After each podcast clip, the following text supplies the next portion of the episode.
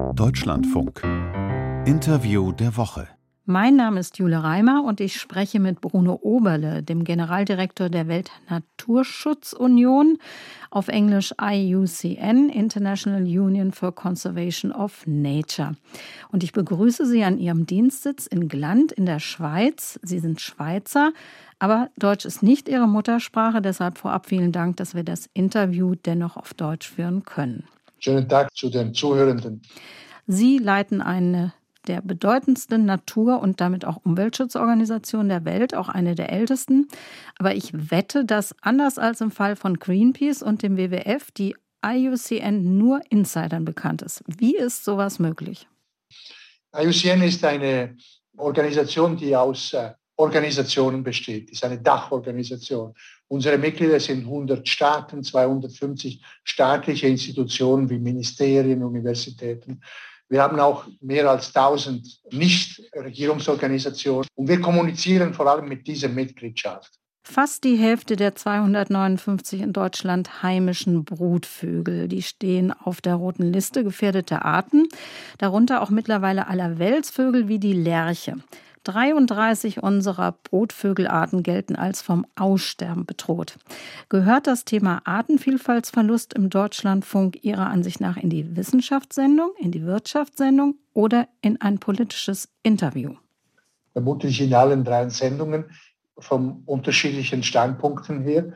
Es ist mit Sicherheit interessant, wissenschaftlich herauszufinden, was sind die Kriterien und was sind die, die Mechanismen, die dazu führen, dass diese Spezien verschwinden das Verschwinden von Arten hat einen massiven Einfluss auf unsere Wirtschaft. Die Hälfte vom globalen Bruttosozialprodukt ist in die eine oder andere Art verbunden mit den Dienstleistungen, die die Natur für uns erbringt. Und je ärmer ein Land ist, das ist natürlich nicht der Fall von Deutschland, aber je ärmer ein Land ist, desto stärker ist es abhängig von Dienstleistungen der Natur. Und das ist natürlich ein politisches Thema. Und es kann nur gelöst werden, wenn die Gesellschaften und die Wirtschaften politisch einen Weg finden, die notwendigen Schritte zu unternehmen. Der Weltbiodiversitätsrat, also so eine Art analoges Gremium zum Weltklimarat, der schätzt, dass von acht Millionen Tier- und Pflanzenarten zwei Millionen bedroht und davon eine Million vom Aussterben bedroht ist weltweit. Sie haben eben gesagt, dass sei für die ärmsten Länder umso relevanter. Ist es das für die reichen Länder wie uns etwa nicht? Das ist für alle relevant.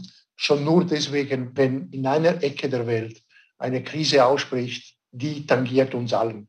Via Wertschöpfungsketten, via Migration und einfach nur ethisch, menschlich, wenn wir andere Probleme sehen. Aber die gleiche Schwierigkeiten haben wir in den reichen Ländern in Deutschland, wie Sie gesagt haben, in der Schweiz und in den OECD-Ländern im Allgemeinen. Wir erleben einen Biodiversitätsverlust in einer Geschwindigkeit, das 100 bis 1000 Mal schneller ist als die, sagen wir so, natürliche Wandlungsrate der Natur. Wir merken es nicht, weil äh, die Natur ist wie ein riesiges Netz. Man kann einen Draht schneiden, man kann einen zweiten Draht schneiden und der Netz wirkt, funktioniert weiterhin. Und plötzlich, wenn man den x-te Draht schneidet, dann hört es zu funktionieren auf. Und dann haben wir Probleme. Behalten wir in Erinnerung, alles, was wir essen, ist Biodiversität. Das Wasser, das wir trinken, ist aufbereitet durch Biodiversität. Und die Luft, die wir atmen, ist von Biodiversität produziert. Wenn diese Dienstleistungen aufhören, auch nur teilweise, dann haben wir ein Risikoproblem. Der Deutschlandfunk ist mit Ihnen verabredet, weil auf die gerade in Ägypten beendete Weltklimakonferenz im Dezember die Weltnaturkonferenz im kanadischen Montreal folgt. Die Hoffnung ist, dass mindestens 30 Prozent aller Landflächen sowie 30 Prozent der Meeresflächen unter Schutz gestellt werden. 30 Prozent der Weltmeere, das kann man sich noch ganz gut vorstellen, aber an Land, zum Beispiel in einem so dicht besiedelten Land wie Deutschland, das klingt, als ob es ziemlich eng werden würde. Hm, das kann sein. Das führt uns vor Augen, wie flächendeckend wir unsere Natur bereits nutzen und belasten.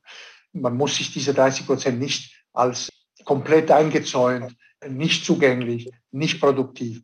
Zu diesen 30 Prozent werden Naturreservaten zählen, sind natürlich, wo Natur Vorrang hat.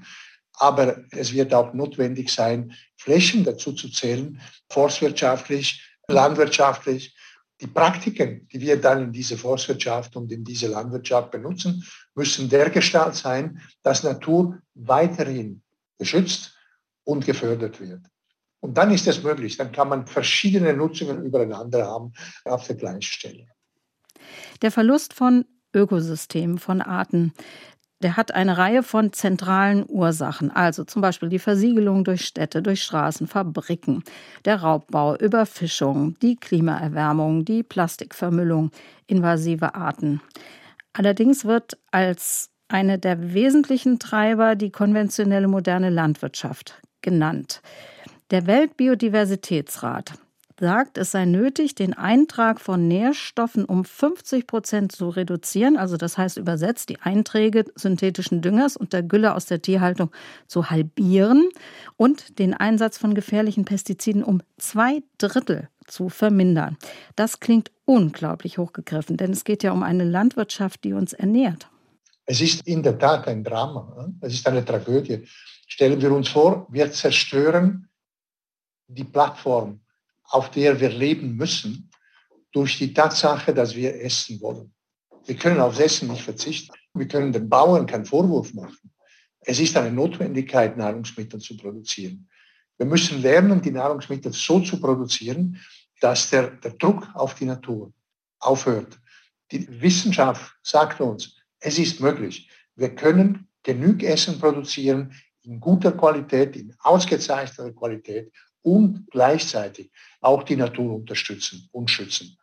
Man muss es lernen und man muss sich umstellen.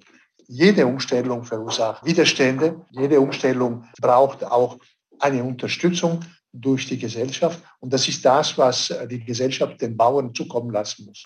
Okay, aber wir sind jetzt acht Milliarden Menschen. Wie stellen Sie sich das praktisch vor? Die Wissenschaft sagt uns, es ist möglich, landwirtschaftliche Praktiken einzuführen, die regenerativ sind. Das sind Praktiken, die mit wenigen Kunstmitteln, Düngemitteln, Pestiziden auskommen, die mehr auf natürlichen Regelphänomenen zählen, die den Totalgehalt an organischer Materie im Boden zunehmen lassen über die Zeit, dadurch die Produktivität erhalten, hochhalten und gleichzeitig Biodiversität gedeihen lassen. Es benötigt mehr gezielter eingreifen. Es benötigt mehr Arbeit. Wir wissen, dass diese Arbeit teuer ist. Deswegen kann diese Arbeit auch mechanisiert werden, auf eine andere Art. Es wird nicht mehr ein, einen großen Traktor mit einem großen Schlepper hinten dran quasi die Arbeit verrichten und ein einziger Mensch steuert diesen Traktor. Das wird ein Mensch ein System von kleineren Maschinen steuern, die dann die Arbeit auf dem Grund verrichten. Und auf der anderen Seite, es ist nicht überall auf der Welt die gleiche Dichte an Nutzung, die wir in Europa haben und die in Deutschland gibt. Es gibt Länder auch schon nur in der Nähe, Polen, Frankreich, wo die Intensität der Landwirtschaft schon heute viel, viel tiefer ist als in Deutschland und in weiteren Ländern, Brasilien, äh, USA, dort hat es nochmals Reserven an produktivem Land. Es ist möglich, aber man muss sich anstrengen. Sie hören das Interview der Woche mit Bruno Oberle, dem Generaldirektor der Weltnaturschutzunion IUCN. Die Ergebnisse der UN-Klimakonferenz in Ägypten, die haben ein gemischtes Echo gefunden. Sie, Herr Oberle, haben im Namen der Weltnaturschutzunion jedoch ein Ergebnis gelobt. Im Kampf gegen die Klimaerwärmung wurden nämlich naturbasierte Lösungen im Abschluss Dokument als besonders wirksam hervorgehoben. Praktisch heißt das unter anderem in Deutschland Wiedervernässung von Mooren. Das empfinden viele Landwirte hier als eine Enteignungsdrohung und die stellt ja außerdem noch die Leistung ihrer Eltern und Großeltern in Frage. Die wollten mit dem Trockenlegen der Moore Land schaffen, um Nahrungsmittel zu erzeugen, um Menschen zu ernähren. Wie wollen Sie sowas dann gesellschaftlich vermitteln? Jede Generation hat seine Herausforderung. Wir sind dankbar den Großeltern der heutigen Bauern, für was sie damals getan haben. Damals sah man diese Lösung. Heute, 60, 80 Jahre später, sieht man, dass diese Lösung auch Problemen verursacht. Und deswegen fragt man den Enkelkinder jener Bauern quasi neu zu überdenken und eine andere Art zu versuchen, damit umzugehen. Und ich wiederhole es, wir dürfen die Bauern nicht als die Verursacher des Problems abstempeln. Wir alle wollen es essen. Also wir bestellen dieses Essen und sie produzieren es mit den Technologien und mit dem Wissen, das sie haben. Wenn wir weiterhin essen wollen und gleichzeitig aber diese neue Herausforderungen angehen wollen, die der Biodiversität verursacht, müssen wir ihnen wissenschaftlich, regulativ, ökonomisch beistehen in der Veränderung der Praktiken, die notwendig sind. Sie sind nicht die Schuldige. Im Gegenteil, sie sind starke Alliierte für eine bessere Zukunft. Die deutschen Pflanzenzüchter, als auch die Agrarchemie- und Saatgutkonzerne wie Bayer, die drängen auf eine Vereinfachung der Zulassung von neuen gentechnischen Verfahren. Da ist das Stichwort CRISPR-Cas, umgangssprachlich auch Genschere genannt. Und ihr Argument ist, es handele sich um einfache Verfahren, die den natürlichen Mutationen gleichen. Wir reden dennoch über Eingriffe in die Natur und in Montreal wird auch darüber verhandelt werden, ob und wie man diese gentechnisch veränderten Pflanzen über Landesgrenzen bringen darf. Wie sollte damit umgegangen werden? Zu dem Umgang mit genetisch modifizierten Organismen. Meine Antwort kann nur sein, es geht hier um Vorsorge, um die Bedeutung des Vorsorgeprinzips. Wie viel Information wir benötigen, um die Inverkehrbringung von genetisch modifizierten Organismen zuzulassen. Das ist dann wiederum eine Frage, die hochpolitisch ist. Ich persönlich stamme aus einem Land, der ein Moratorium für diese Produkte vor einigen Jahren beschlossen hat. In anderen Ländern ist man da, sagen wir so, offener gegenüber. Man nimmt natürlich ein Risiko auf sich. Der Vorsorgeprinzip betrifft in erster Linie die Art und Weise, wie der Mensch die Natur benutzt. Die Natur wird mit neuen Organismen mit großer Wahrscheinlichkeit fertig. Sie wird seit Jahrtausende, Jahrhunderte, Jahrmillionen mit der Entwicklung neuer Organismen fertig. Ob die menschliche Struktur damit fertig werden, ist eine andere Frage. Brasiliens Trauma ist der Verlust des Kautschukmonopols, weil ein kluger Engländer irgendwann Kautschuksamen aus Brasilien herausschmuggelte und dies dann in Südostasien anbauen ließ. Einer der ersten berühmten Fälle also von Biopiraterie. Die UN-Konvention zum Schutz der Artenvielfalt beinhaltet drei Abkürzungen ABS. A steht für Englisch Access wie Zugang. Die genetischen Ressourcen gehören den jeweiligen Herkunftsländern, aber alle auf der Welt sollten Zugang dazu haben. Dann die Buchstaben BS, Benefit Sharing. Profite müssen geteilt werden. Es muss einen gerechten Vorteilsausgleich geben. Heutzutage muss man aber gar keine Samen mehr aus einem Land herausschmuggeln, sondern die genetische Sequenz, die wird digitalisiert, die kann dann eingestellt werden in die Datenbanken der Welt, von jedem genutzt werden, falls sie öffentlich zugänglich bleibt. Wie will man unter solchen Bedingungen dann noch diesen Vorteilsausgleich garantieren oder umsetzen? Also ich gebe Ihnen zwei Antworten. Die erste ist mehr allgemein, dann gehe ich in die Details ein. Also derjenige brasilianische Kautschukproduzent, der schockiert war, dadurch, dass jetzt Kautschuk auf Java angepflanzt wurde, war vermutlich auch nicht ein Urbrasilianer, war auch importiert worden von Europa. Genauso wie die Kautschukpflanze von Brasilien nach Indonesien war dieser Mensch von, von Europa nach Südamerika gewandert. Das zeigt uns, dass auf die Länge schwierig ist, dichte Räume aufrechtzuerhalten. Äh, wir müssen uns mit der zunehmenden Globalisierung auch der Spezien und der, und der genetische Codes, die dahinter stehen, auseinandersetzen und akzeptieren, dass das passiert. Das ist die Grundlage der Diskussion in Montreal. Wir haben eine Abmachung, die bereits diese Frage regelt, aus der Perspektive von zehn Jahren her. Also das Nagoya-Protokoll. Ich hatte damals das Privileg, unter dem Mitverhandler zu sein. Und das Resultat ist eben ABS. Also wir lassen euch rein in unserem Land. Ihr könnt die Spezies pflücken, ihr könnt sie benutzen, aber wir wollen die vertragliche Garantie, dass was ihr daraus macht, das Profit, das daraus entsteht, mit uns geteilt wird. Jetzt, wie Sie sagen, Es ist nicht einmal mehr nötig, ins Land zu gehen. Man kann es von Datenbanken extrapolieren. Man kann sogar Hypothesen von genetischen Informationen aufstellen und auf dieser Basis dann Produkte erarbeiten. Dadurch wird das Teilen, das erzeugte Benefit schwierig. Es gibt eigentlich in meinen Augen nur eine Entwicklungslinie, die verspricht, Lösungen zu finden, ist das Ganze zu globalisieren. Bis jetzt ist die Beziehung zwischen demjenigen Land, der die Ressourcen nimmt und benutzt, und der Land, der das Anteil des Profits bekommt, eine bilaterale Beziehung. Und wir müssen das in einem multilateralen System verwandeln, so dass dann eine im Allgemeinen, was wir aus genetischen Informationen der Biodiversität daraus machen, in, auf eine Art auf der ganzen Menschheit zugutekommt. Das ist die Herausforderung, dorthin zu kommen.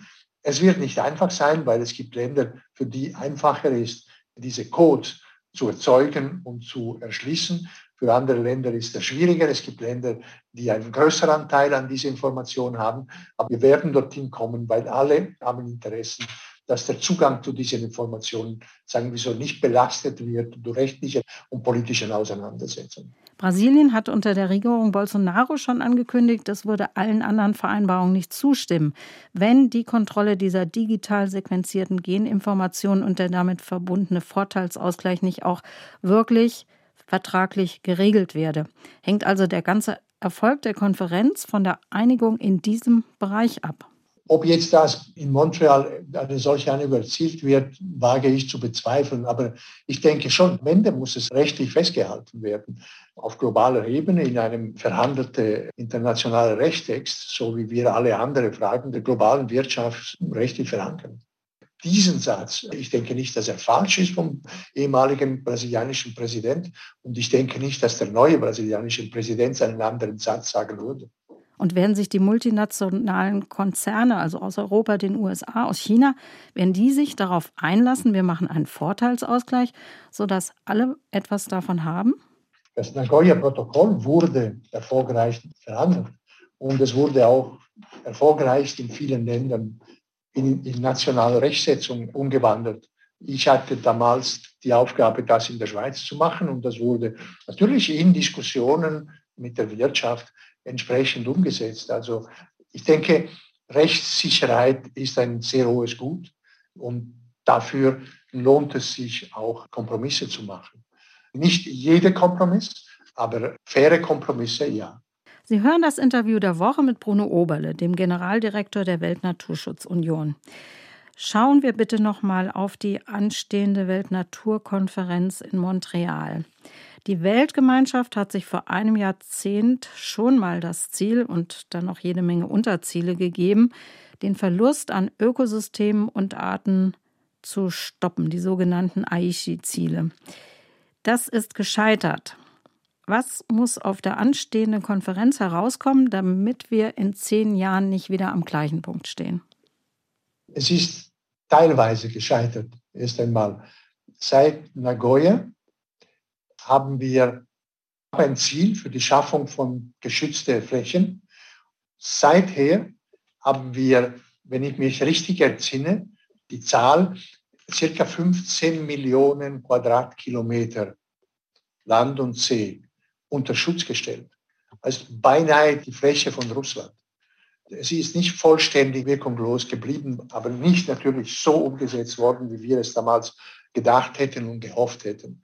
Eine Sache, die mit Sicherheit besser gemacht werden muss, ist, die Ziele müssen mit viel klareren Indikatoren versehen werden. Es muss eine Berichterstattung aufgebaut werden, die viel engmaschiger, viel präziser, die Umsetzung durch die verschiedenen Länder der Zielsetzungen muss aufgebaut werden. Wir als IUCN machen Vorschläge in einigen dieser Flächen und stellen die entsprechenden Indikatoren zur Verfügung. Und wie wichtig ist das Thema Geld, Finanzierung für einen Erfolg der Konferenz? Das war ja auf der UN-Klimakonferenz zentral. Inwieweit ärmere Länder sich Klima- und Naturschutz überhaupt leisten können? Es ist ganz wichtig für die Verhandlung. Das Thema Finanzen ist ein kompliziertes Thema und wird oft, sagen wir so, reduziert auf internationale Transfer von öffentlichen Mitteln. Man muss ganz klar sehen, es geht nicht primär um das. Wir wissen, um eine nachhaltige Nutzung der Biodiversität zu erzielen, braucht es große Investitionen. Also die Schätzung ist 500 Milliarden pro Jahr. Aber das meiste dieses Geldes durch Umbau, durch Veränderungen der heutigen Investitionen, das ist das gleiche Geld, das heute so investiert wird, wird morgen ein bisschen anders investiert und schützt die Natur gleichzeitig mit den Resultaten, die äh, ohnehin beabsichtigt werden. Und welche Bedeutung hat der Abbau schädlicher Subventionen? Das ist ein Beispiel. Man kann das so vereinfachen und sagen, auf die eine Seite sind öffentliche Budget, auf die andere Seite die private Investitionen. Die private Investitionen sind mehr als zwei Drittel, eher vier Fünftel vom Gesamtinvestitionsvolumen global. So, also das muss verändert werden. Und dann müssen wir auch die öffentliche Budget angeschaut und verändert werden. Ein Kapitel in dem öffentlichen Budget sind Subventionen, die heute so parametriert sind, dass sie Schaden erzielen und nicht nutzen. Ein wichtiger Teil davon sind eben Landwirtschaftssubventionen. Die Landwirtschaftstätigkeit muss sich ändern. Das bedeutet nicht, dass weniger Subventionen in die Landwirtschaft fließen. Unter Umständen müssen sogar mehr Subventionen in die Landwirtschaft fließen, aber sie werden für andere Sachen eingesetzt werden in Zukunft. Und dann kommt der spezielle Unterkapitel, wie viel Geld muss quasi Ländern gegeben werden, die zum einen sehr viel Biodiversität beherbergen und schützen müssen und auf die andere Seite wenige Mittel zur Verfügung haben selber. Das ist ein, ein, hat eine gewisse Logik, wenn wir sagen, die Biodiversität ist ein gemeinsames Erbe und ich auf irgendjemand zähle, das einen wahnsinnig großen Anteil von diesem Erbe hüten muss, dann ist es auch logisch, dass ich ihm helfe, das zu tun, insbesondere wenn er nicht über die Mittel verfügt. Aber das ist einen kleinen Anteil von der gesamten Finanzdiskussion. Über diesen Betrag wird man auch diskutieren müssen, aber es ist wichtig, dass man nicht nur auf diesem Thema rumreitet. Die Weltnaturkonferenz, die findet im Rahmen der UN-Konvention zum Schutz der Biodiversität im Dezember statt. Diese Konvention wurde auch, wie die UN-Klimarahmenkonvention, bei der großen Weltumweltkonferenz 1992 in Rio verabschiedet. Das heißt, es gibt sie schon 30 Jahre lang. Montreal ist der Austragungsort jetzt, weil dort das Sekretariat dieser UN-Konvention sitzt. China ist aber Gastgeber bei den Klimakonferenzen. Da tauchen regelmäßig auch Staatschefinnen und Staatschefs auf. Und für Montreal im Dezember hat sich bisher kein einziger Staats- und Regierungschef angesagt. Bedauern Sie das? Die Tatsache, dass Präsidenten und Premierminister einen Ort besuchen, zum einen zeigt, wie hoch das Thema auf der politischen Agenda steht. Zum anderen macht Druck innerhalb der jeweiligen Regierungen die Position des Präsidenten, des Premierministers festzulegen und nachher umzusetzen. Also von dem her ist zu bedauern, dass der Top-Level nicht anwesend sein wird. Auf der anderen Seite muss man auch sehen, dass das Biodiversität-Thema ist so ein bisschen die jüngere Tochter der Familie oder der jüngere Sohn der Familie. Wir sind so zehn Jahre hinter der Klimadebatte, aber wir sehen die genau gleiche Entwicklung. Ich gehe jede Wette ein, dass in fünf Jahren sehr viele Staatschefs auftreten werden an diese Konferenz. Und es muss mit großem Bedauern festgestellt werden, dass die Vorbereitungsarbeiten nicht gut waren. Wir haben einen Text, der ist weit von einem Konsens. Wir haben einen Text, der zu komplex ist, zu viele Details aufweist und zu viel Ideologie noch beinhaltet.